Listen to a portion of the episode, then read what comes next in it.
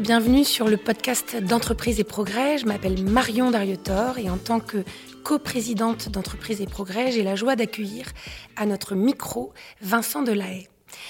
Euh, bonjour. Bonjour. Alors, Monsieur Delahaye, vous êtes doté d'une double expérience dans le privé. Euh, vous avez commencé dans la banque et dans l'audit, puis vous avez décidé euh, de vous engager en politique. Euh, dans le public, en tant que vice-président de l'Essonne d'abord, puis maire de Massy de 1997 à 2017, de 1995 pardon à 2017, puis président de la commission d'agglomération pendant 9 ans. vous êtes actuellement le sénateur, le sénateur de l'Essonne, vice-président du Sénat et membre de la commission des finances depuis 2011. Et surtout, vous venez de publier un livre qui s'appelle Révolution fiscale, et c'est ce dont on va parler aujourd'hui parce qu'il euh, y a beaucoup, beaucoup de ponts entre la fiscalité et les sujets qui nous tiennent à cœur chez Entreprises et Progrès, qui sont le bien commun et le progrès. Alors pour commencer ce podcast, j'ai envie de euh, vous poser une question sur votre parcours. Est-ce que vous pouvez euh, nous dire qu'est-ce qui a fait que vous vous êtes lancé en politique et que vous avez quitté sans doute une carrière assez confortable dans la banque et l'audit pour vous, vous, vous engager pour l'intérêt général? Vous savez, tout d'abord, je ne sais pas s'il y a des carrières confortables. Euh, il y a peut-être, euh, en tout cas pour ma part, j'avais, des jobs qui me, plaisaient bien, mais en même temps, euh, mon père m'avait transmis le virus de la politique. C'était un élu local très militant et très engagé. Et du coup, je m'étais dit que là où j'habiterais, je m'intéresserais à la gestion de la commune dans laquelle je serais. Il s'est trouvé un peu par hasard que ça soit Massy. Et c'est vrai que j'ai commencé à m'y intéresser, à me dire que euh, c'était quelque chose de très intéressant de pouvoir essayer d'améliorer la vie quotidienne euh, des habitants euh, en gérant une espèce de grosse PME, puisque à Massy, on a 1200 personnes, donc 100 millions de budget. Donc c'était quelque chose qui était intéressant à la fois de pouvoir être aussi son propre patron, donc moi je suis quelqu'un de très indépendant, très libre et indépendant. C'est ma, ma marque de fabrique au niveau de l'Essonne et j'y tiens beaucoup. Et donc, euh, j'ai pu effectivement exercer pendant 22 ans les fonctions de maire, et ça a été vraiment une période de, bonheur pour moi, même si c'est pas toujours facile, même si on fait pas toujours plaisir à tout le monde. Mais en tout cas, euh, j'ai beaucoup aimé parce qu'on a une diversité de rencontres on rencontre le RMiste et on rencontre le ministre. Donc en fait, on rencontre toute la société. Et puis on traite de, tous les sujets. On traite de, sujets euh, majeurs comme les transports, hein, le, pôle de transport de Massy, le pôle des gares, euh, l'implantation d'un palais congrès. Et puis à côté de ça, on traite aussi les poubelles, les trottoirs, l'éclairage public. Donc on a vraiment tous les sujets euh, de la vie quotidienne que, peuvent rencontrer nos concitoyens. Et en même temps, on est avec eux, on vit avec eux, on essaie de faire en sorte et en plus, Massy, c'est une ville où il y a 80 nationalités différentes. Euh, il y a une population très variée, très diversifiée. Et donc, c'est très intéressant d'essayer de faire en sorte que tout le monde soit content de vivre ensemble, ce qui n'est pas toujours facile. Mais euh, ça fait partie du job du maire. Et vraiment, j'ai pris beaucoup, beaucoup de plaisir à à assurer ses fonctions. Et du coup, une question me vient. Est-ce que votre euh, parcours dans le privé euh, vous a permis d'avoir des méthodes ou un état d'esprit que vous avez amené dans la sphère publique et qui vous a servi un peu de colonne vertébrale par rapport à des personnes peut-être qui auraient eu un parcours que dans la sphère publique? C'est certain. C'est certain que mon parcours m'a aidé. Alors, avant, de commencer, après l'ESSEC, euh, à travailler dans, le privé, j'ai euh, aussi eu une expérience qui m'a beaucoup servi, c'est mon service militaire. Figurez-vous que j'ai été chef de chambre pendant, euh, pendant 10 mois sur 12, hein, puisque j'avais fait mes classes pendant 2 mois et ensuite j'étais chef de chambre. Et ça m'a ça m'a permis de voir toute la société française pratiquement défiler et de gérer aussi un groupe d'hommes, hein, puisqu'il n'y a, pas de femmes. Mais en tout cas, j'ai appris à, contacter, à gérer des personnes, à manager des personnes très différentes. Et ensuite, mon expérience dans le privé m'a donné euh, effectivement des méthodes, une rigueur, euh, alors notamment l'audit, parce que l'audit, il faut être extrêmement rigoureux et que j'ai pu ensuite appliquer en tant que, maire et en tant que responsable euh, sur à la fois les finances locales, mais aussi euh, la gestion de la commune, la gestion du personnel et les relations que j'ai pu avoir avec le personnel et aussi avec la population. Donc, j'avoue que ce parcours préalable est, à mon avis, très intéressant. je, crois que c'est mieux que de faire que de la politique euh, depuis le départ et s'investir tout de suite en politique alors qu'on n'a aucune expérience. Oui. Euh, avant qu'on vienne sur euh, votre sujet de prédilection qui est la fiscalité, peut-être deux questions sur euh, les sujets qui nous préoccupent. Les sujets de prédilection, ce sont les chiffres. Moi, j'adore les chiffres. Très bien. Mais, mais après, il y a la fiscalité. là, récemment, j'ai eu une commission d'enquête sur les autoroutes. J'ai d'autres sujets qui, qui m'intéressent. Je pourrais vous parler de pas mal d'autres choses. Mais, mais c'est vrai que les chiffres et, les finances m'ont toujours intéressé. Donc, la fiscalité m'a intéressé aussi. Et ce qui est intéressant, c'est que les chiffres et la fiscalité peuvent aussi éclairer notre débat de société.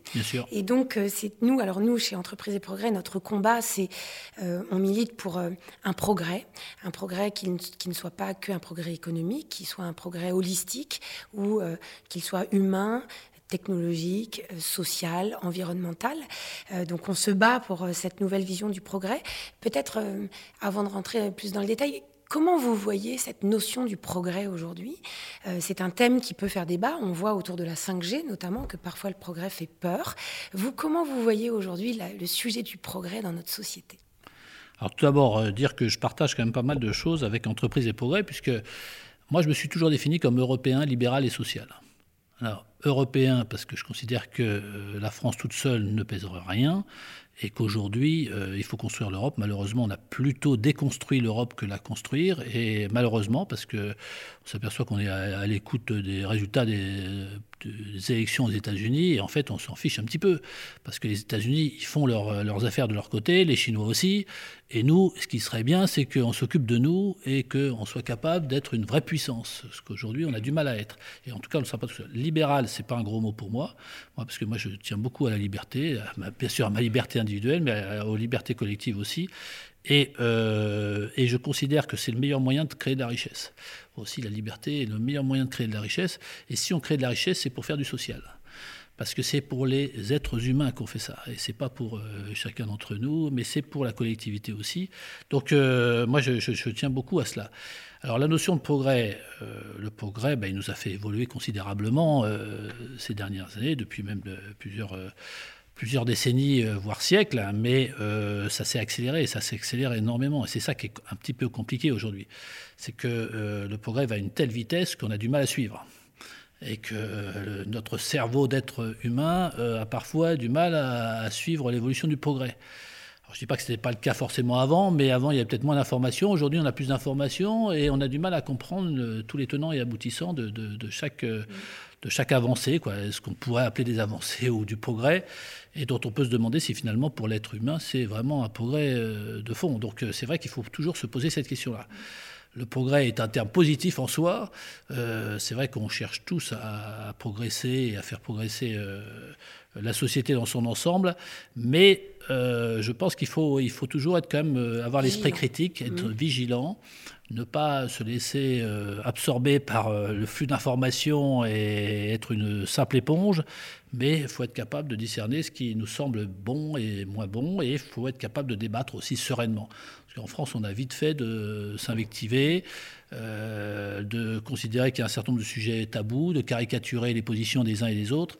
Et je pense que de ce point de vue-là, on manque un peu de maturité, on n'est pas vraiment adulte, et c'est dommage. C'est dommage parce qu'on peut être capable de ne pas être d'accord et de discuter euh, tranquillement sans oui, on a le droit d'être d'accord sur nos désaccords. Sur nos désaccords et puis d'essayer de, faire évoluer la pensée de l'autre. Euh, voilà, on n'a pas à être figé sur des positions euh, ad vitam aeternam.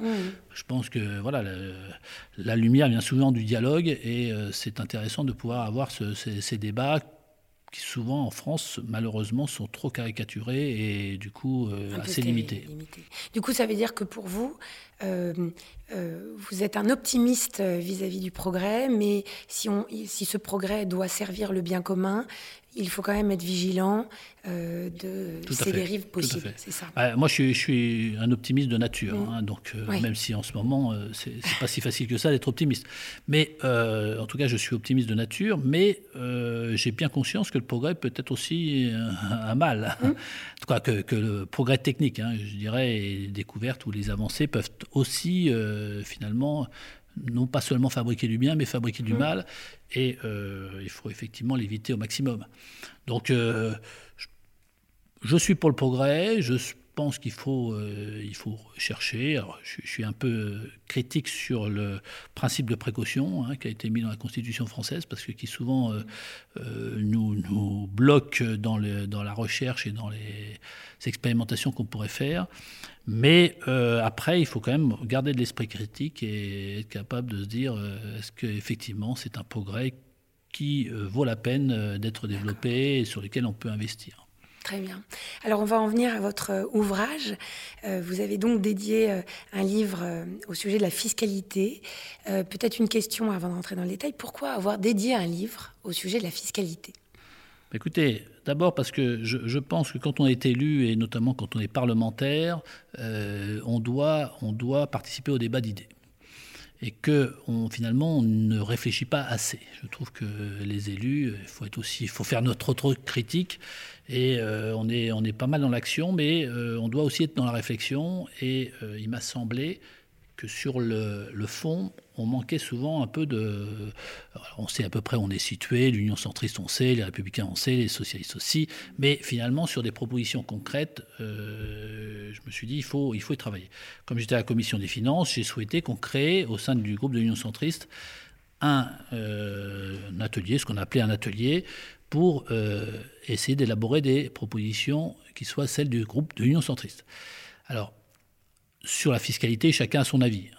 C'est un sujet qui est souvent quand même euh, sur lequel on a du mal à euh, rassembler euh, les uns et les mmh. autres. Mais on a réussi à faire des propositions quand même qui ont été acceptées par la quasi-totalité du groupe de l'Union centriste. Et j'ai souhaité les inscrire dans un ouvrage en approfondissant certaines, c'est-à-dire que je ne suis pas resté simplement à ce qu'on avait accepté au groupe de l'Union centriste, mais j'ai un petit peu approfondi le travail de façon à aller un petit peu plus loin et à permettre euh, effectivement de, mettre noir sur blanc des idées et euh, d'essayer de, les partager. Et je vous remercie de, faire en sorte de les partager avec euh, vos adhérents et avec les personnes qui, qui ont cette belle philosophie du progrès et de l'humanisme. Vous, vous, évoquez euh, un lien dans l'ouvrage, si j'ai bien compris, entre la fiscalité et justement ce progrès social et environnemental. Euh, quelle corrélation vous voyez? Est-ce que la fiscalité peut être un frein au progrès social et environnemental? Est-ce que vous pouvez nous développer un petit peu cette corrélation que vous avez bah, écoutez, le, but de la fiscalité, c'est pas c'est pas d'embêter les gens, hein. c'est de faire participer les uns et les autres euh, en fonction de leur capacité contributive à l'action collective. Donc on a financé une action collective et euh, euh, pour financer toutes ces dépenses, il faut forcément qu'il y ait des recettes. Et ces recettes, on va les prendre sur l'activité économique, sur les revenus des uns et des autres, voilà, sur, sur un certain nombre de choses. Et tout cela a pour but, effectivement, le progrès social. Hein, le, progrès de la collectivité, le fait qu'on vive mieux les uns avec les autres et que, voilà, globalement, même si on est toujours de plus en plus nombreux, on arrive à faire en sorte que euh, ça soit, ça soit agréable pour tout le monde. Et euh, cette fiscalité en France euh, est hyper complexe. Elle est hyper complexe, c'est un bazar total. Mmh. Moi, j'ai appelé ça le bazar fiscal. Et c'est vrai qu'il nous a semblé nécessaire d'essayer de faire en sorte de trouver une fiscalité plus simple et plus efficace aussi économiquement et socialement. Et euh, pour cela, il faut que tout le monde se sente concerné. Il ne faut pas qu'il y ait une catégorie seulement qui soit concernée euh, et les autres pas du tout. Il faut qu'on, bien sûr qu'on puisse être, euh, avoir une fiscalité qui soit la plus juste possible, même si c'est jamais totalement juste, mais qu'on se rapproche de, de, la plus juste et de l'équité, c'est-à-dire qu'on contribue en fonction de ses capacités. Et donc on a cherché cela, notamment sur l'impôt sur le revenu, qui est l'impôt, euh, je dirais, le, de base, euh, j'allais dire de base, en tout cas que, tout le monde devrait payer, mais que tout le monde ne paye pas. Aujourd'hui, il, y, a plus de la moitié des Français qui ne payent pas d'impôt sur le revenu. Et on a pris comme principe que, euh, et j'ai pris comme principe que tout le monde devait payer de l'impôt sur le revenu sur tous ses revenus. Quel que soit notre revenu. on doit déclarer les revenus, que ce soit des revenus sociaux, des revenus du travail, des revenus de la retraite, tout ce qu'on touche devrait normalement être imposé, ce qui permettrait euh, d'avoir une base plus large et ce qui permet aussi de diminuer les taux, parce qu'il ne s'agit pas simplement d'augmenter. Alors, comme principe de base, quand même, euh, il faut le dire, dans cette révolution fiscale, c'est que l'idée, ce n'était pas forcément de baisser les impôts. Dans l'absolu, moi, je suis plutôt pour la baisse des impôts. Mm-hmm. Mais pour baisser les impôts, il faut baisser la dépense publique. Et comme en France, on ne baisse pas la dépense publique, on n'arrête pas de l'augmenter. Donc, euh, avant, avant de. Donc, moi, j'ai pas voulu être démagogue, euh, mais euh, j'ai voulu dire avec une recette à peu près constante. C'est-à-dire qu'on a essayé d'évaluer, bien sûr, les, les propositions qu'on a faites. On s'est dit, à, recette constante, on essaye de faire en sorte que notre fiscalité soit plus simple, plus juste et plus efficace. Plus juste, ça se discute hein, toujours, hein, mais euh, plus simple, c'est assez facile. Donc sur la fiscalité des, revenus, l'impôt sur le revenu, je reviens là-dessus. Euh, l'idée, c'est qu'on a une base plus large, on impose tous les revenus, donc euh, en plus c'est plus facile pour lutter contre la fraude ensuite, parce qu'on sait exactement que tout le monde a déclaré exactement tout ce qu'il devait déclarer, donc normalement on doit pouvoir contrôler.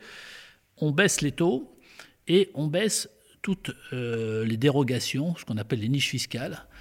Euh, tous les mmh. systèmes dérogatoires qui, euh, aujourd'hui, on a 400 à peu près sur l'impôt sur le revenu, qui compliquent énormément la déclaration des uns et des autres et, qui, dont on peut euh, douter parfois de l'efficacité.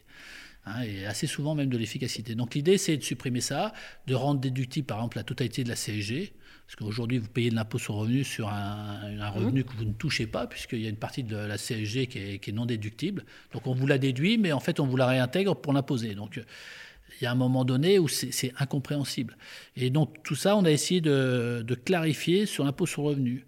On l'a, alors après, sur le plan économique, on a touché la TVA. On a fait des propositions sur la TVA, puisque la TVA euh, est un impôt euh, qui rapporte pas mal d'argent hein, à l'État, qui est sur la consommation mais euh, qui, pourrait, qui pourrait finalement toucher un petit peu plus, notamment les importations parce que nos, compatriotes euh, achètent pas mal de biens et importent pas mal de biens.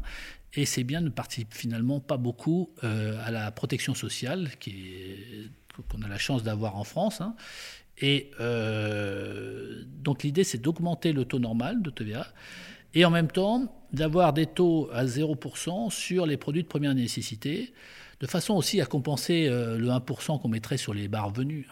1% d'impôt sur le revenu, donc les gens paieraient, paieraient un petit peu là-dessus. Mais par contre, sur leurs factures d'eau ou d'électricité, par exemple, puisque c'est des produits qui sont euh, fabriqués en France hein, euh, et, qui sont, euh, sur lesquels il est facile de vérifier que le taux à 0% est bien appliqué, et donc ça fait vraiment une réduction. Donc sur l'eau, l'électricité, on aurait une baisse sensible qui permettrait aux personnes de, mmh. de s'y retrouver par rapport à l'impôt sur le revenu. Et par rapport à la hausse de la TVA, euh, j'ai dit tout à l'heure que ça était à, recette constante, c'est-à-dire comme on a des recettes en plus, on baisserait le, euh, la CSG de 2,5%. De 2,5%, ce qui fait euh, que les personnes sur leur fiche de paye ou sur leur pension de retraite auraient tout de suite une augmentation mmh. très claire. D'accord. Alors, quand on vous écoute, c'est intéressant parce que je pense qu'on fait tous le constat qu'on a une fiscalité complexe et qu'on fait tous le vœu qu'elle soit peut-être un peu plus simple. Euh, et du coup, ça, me, pose une question. Je me dis, pourtant, en fait, quand on vous écoute, ça a l'air assez simple, et pourtant, les réformes fiscales qu'on nous annonce régulièrement, finalement, elles ne sont, elles sont annoncées mais rarement amorcées. Donc, qu'est-ce qui se passe? Qu'est-ce qui bloque? Euh, Et qu'est-ce qu'il faut faire, peut-être, justement, pour faire cette, ce, choc de simplification, peut-être? Écoutez, d'abord, il faut avoir du courage. Il faut avoir le courage euh, parce que souvent on, a la trouille, on se dit comment ça va être perçu, euh, est-ce que ça va, est-ce qu'il va pas y avoir finalement plus de protestations que d'approbation? Parce que bah, les Français sont, sont aussi chacun a sa petite idée sur sur la fiscalité. Donc moi, euh, je suis plutôt pour avoir une ligne de quoi, une, philosophie et euh, un tableau, quoi, un tableau de marche, et puis le suivre et euh, essayer de convaincre sur sur des principes de fond, même si même si on pourra toujours dire que ben, c'est pas 1% qu'il faudrait faire, c'est 5%, et on pourra dire c'est pas ci, c'est pas ça, mais en France, on aime bien finalement la complexité quand vous voyez le nombre de normes, de règles qui s'imposent aux uns et aux autres, mais alors il y a toujours une justification derrière. Vous trouvez toujours une justification qu'il faut protéger un tel ou qu'il faut protéger ci, mais au final, on a un carcan euh, démentiel. Hein, quand on est dirigeant, quand on est euh, euh, maire et, qu'on prend des décisions, on s'aperçoit de ce carcan. Et la fiscalité, on est dans la, même chose. Finalement, par rapport à un certain nombre de catégories euh, de personnes, on, a cédé, on a cédé pour des bonnes raisons, hein, souvent pour des bonnes raisons, pour le logement social, pour aider à des investissements outre-mer, pour faire ci ou ça. Mais au final, ça devient totalement illisible, incompréhensible, et forcément, les gens sont plutôt en réserve par rapport à cela. Donc, moi, je plaide pour qu'on fixe une philosophie. moi, je l'ai développée dans ce, dans ce livre Évolution fiscale. Ça peut en être une autre, mais à la limite, il faudrait qu'il y ait quelqu'un qui, un président de la République, qui, soit courageux et qui se dise au début de mon mandat, je, fais cette réforme de fond. Et ensuite, ben, on en voit les fruits au fur et à mesure et, on essaie de pas trop changer non plus tous les mmh. ans euh, de fiscalité. Quoi. Bon. Mmh. Mais pour ça, moi, je pense qu'il faut avoir euh, une philosophie claire, ce qui n'est pas le cas aujourd'hui. Aujourd'hui, honnêtement, euh, si vous demandez la philosophie fiscale euh, du gouvernement actuel, mais vous auriez pu demander au précédent, vous n'avez pas de réponse claire. Du coup, pour que cette révolution fiscale soit possible en France, parce que forcément, je pense qu'on est tous assez sceptiques là-dessus, au-delà du courage d'un président, enfin, vous, votre principal, votre point, c'est qu'il faut, ça passe par ça. Euh, écoutez, écoutez euh, si, si, vous me dites qu'en France, aujourd'hui, on peut décider de choses sans le président de la République, euh, ben, je, serais content de l'entendre. Mm. Mais je pense qu'on a un système politique qui est beaucoup trop centralisé. Je pense qu'on est la démocratie dans le monde qui donne le plus de pouvoir à une seule personne, que ce soit un homme ou une femme, mais on concentre les pouvoirs d'une façon démentielle. Et aujourd'hui, personne, même pas le Premier ministre, hein, le Premier ministre, il est aux ordres. Et euh, il est aux ordres du président. Et si le président n'a pas décidé de faire quelque chose, vous ne le ferez pas. Donc c'est pour ça que je, dis ça. Hein. C'est pas c'est pas ce que c'est pas ce que je souhaiterais dans l'absolu. Moi, je souhaiterais qu'on ait une démocratie, euh, au contraire, un peu plus participative, un peu, avec des responsabilités un peu mieux réparties. Donc, finalement, notre système fiscal, il est en miroir de nos institutions et. Ah ben, il, est, il est dans, en miroir, oui. Euh, on a on a presque un roi, hein, un roi républicain euh, quasiment. Et, et puis ensuite, on a la volonté, finalement, de, euh, de se faire bien voir de, toutes les catégories, de toutes les, parties de la société, et on donne des avantages au fur et à mesure du temps, et en fait, on ne fait jamais de nettoyage non plus. Alors, petite incidente, mais euh, j'ai euh, créé un bureau d'annulation des lois anciennes inutiles, un balai. Et donc, on a adopté une loi balai 1, qui est, qui est, qui est une loi de la haie, et je, je, viens de déposer un balai 2 pour supprimer des textes. Parce que je, j'ai envie de faire du ménage aussi dans les textes de loi qui ne servent plus à rien et qui continuent à être euh, dans, nos codes et, tout ça. Et je pense que sur la fiscalité, c'est la même chose. On devrait, on devrait pouvoir euh, nettoyer tout cela, simplifier et que ça soit plus compréhensible pour tout le monde. Une petite question sur la fiscalité des entreprises, puisque chez Entreprises et Progrès, euh, on a beaucoup de chefs d'entreprise, on a des entrepreneurs, moi-même j'en suis une, et on se dit souvent que la fiscalité est un frein à l'entrepreneuriat, qu'elle coûte cher aux entreprises. Parfois, du coup, les, chefs d'entreprise sont, tentés d'aller voir ailleurs et de s'exporter. Euh, quelles sont vos propositions en la matière pour euh, que la fiscalité ne soit pas un frein à l'entrepreneuriat ou à la gestion des entreprises? Écoutez, d'abord, il faudrait, baisser la fiscalité des entreprises comme il faudrait baisser la fiscalité globale, mais euh, comme je vous le disais tout à l'heure, sans baisse de, la dépense, c'est même pas la peine d'y penser. Quoi? Si on peut le faire, ce que, ce que fait le gouvernement actuel, il baisse les impôts de production qui, qui pèsent quand même pas mal sur l'activité et notamment sur la concurrence et la compétitivité de nos entreprises. Donc c'est vrai que en soi c'est pas mal, mais là on fait que de reporter de l'impôt. Parce fait, euh, on finance ça par de la dette, et la dette, c'est les impôts de demain. Donc euh, il faudra bien à un moment donné rembourser. Donc moi, je ne trouve pas ça très, très sain. Je pense qu'il faut revenir vers des taux de fiscalité qui soient dans les moyennes européennes. Donc je pense que le mouvement qui est fait sur l'impôt sur les sociétés est un bon mouvement. C'est un mouvement où on baisse. Et je ne suis pas sûr d'ailleurs que quand on a des taux bas, on a forcément moins de recettes parce que plus on augmente les taux et parfois euh, moins il y a de recettes. Donc euh, c'est assez, assez, amusant d'ailleurs parce que le gouvernement a dit je baisse l'impôt sur le revenu, je baisse les taux de l'impôt sur le revenu et finalement il y avait plus de, produits. Donc, euh, vous voyez que finalement, tout ça, ça, se discute très largement. Mais euh, je crois que c'est normal que les entreprises euh, participent au financement de la collectivité et de la dépense publique. Ça, ça me paraît tout à fait normal. Mais il, faut, il faut bien sûr alléger un peu la facture, mais ça veut dire qu'on allège quand même globalement nos dépenses. Il n'y a, pas d'autre solution. Dans l'ouvrage, on s'est penché également sur l'impôt sur la fortune ça intéresse un certain nombre peut-être de chefs d'entreprise et en tout cas d'un certain nombre de nos concitoyens. Euh, personnellement, j'aurais pas supprimé l'impôt sur la fortune. En tout cas, je n'aurais pas transformé un impôt sur la fortune immobilière. Parce que la fortune immobilière, finalement, elle est sur les petites fortunes les grandes fortunes, elles ont surtout des placements, des, des actions, euh, voilà, mais assez peu d'immobilier finalement dans, leur, fortune. Alors que les petites fortunes, souvent, ont une part d'immobilier très importante. Et finalement, on a concentré cet euh, impôt sur la fortune immobilière sur les petites fortunes et on a euh, finalement exonéré beaucoup les grandes. Et pour ma part, j'aurais peut-être un peu allégé cet impôt sur la fortune, mais j'aurais permis aux contribuables de, les payer par le biais d'investissements dans le capital des TPE et des PME. On a un souci en France, c'est euh, le capital de nos PME. On est beaucoup moins bon que les Allemands sur ce sujet. Il n'y a pas que sur ce sujet, mais enfin bon, sur ce sujet, on est moins bon que les Allemands. Et je pense que permettre aux contribuables à l'ISF de payer jusqu'à 100% sans plafonnement, euh, c'est-à-dire que s'il veut payer la totalité de son impôt en investissant euh, dans des TPE ou des PME, en France, bien entendu, hein, pas, aux États-Unis ou ni en Chine. Mais euh, si, si, on pouvait, je pense que ça permettrait d'orienter une partie de l'épargne dans, dans, le capital et le capital productif. Et ça permettrait à un certain nombre de nos PME de se développer beaucoup plus qu'elles ne le font aujourd'hui. Et euh, ce n'est pas forcément de l'argent perdu pour les personnes qui le payent. Et en même temps, ça veut dire que chaque année, bah, ils sont obligés de sortir et d'investir euh, dans le capital de, de, de nos petites entreprises une partie de leur fortune. Mmh. C'est vrai que l'Allemagne euh, est connue euh, pour ça. Peut-être un mot de la fin pour une dernière question qui va s'adresser aux dirigeants d'entreprise et progrès, à nos membres.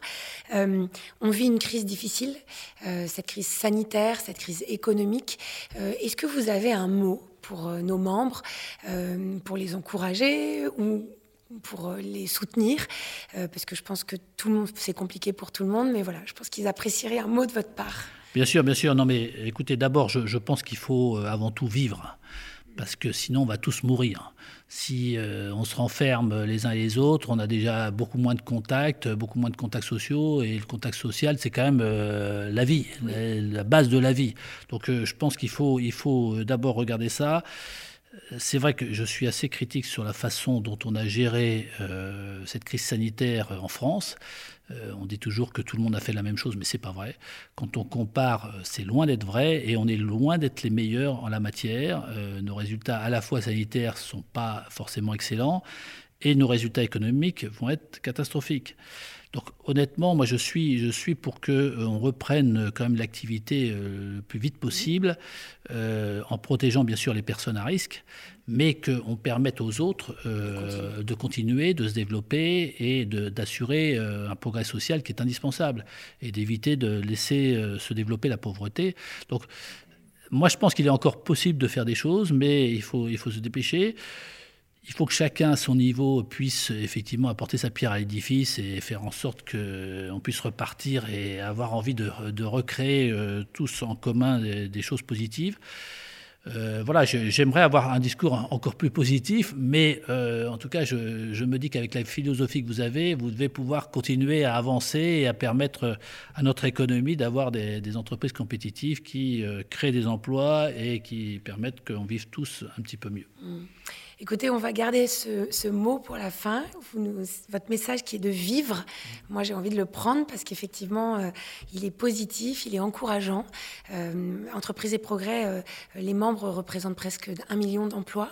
Donc c'est aussi ça, ça nous oblige. En fait, on a des collaborateurs qui comptent sur nous.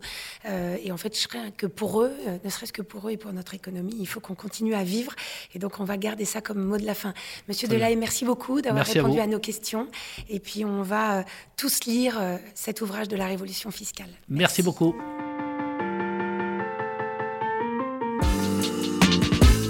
Merci pour votre écoute. Ce podcast est aussi à retrouver sur le site internet d'Entreprise et Progrès ainsi que sur vos plateformes d'écoute préférées. Si cet épisode vous a plu, merci de le partager largement autour de vous et aussi à nous suivre sur les réseaux sociaux en tapant dans vos barres de recherche Entreprise et Progrès.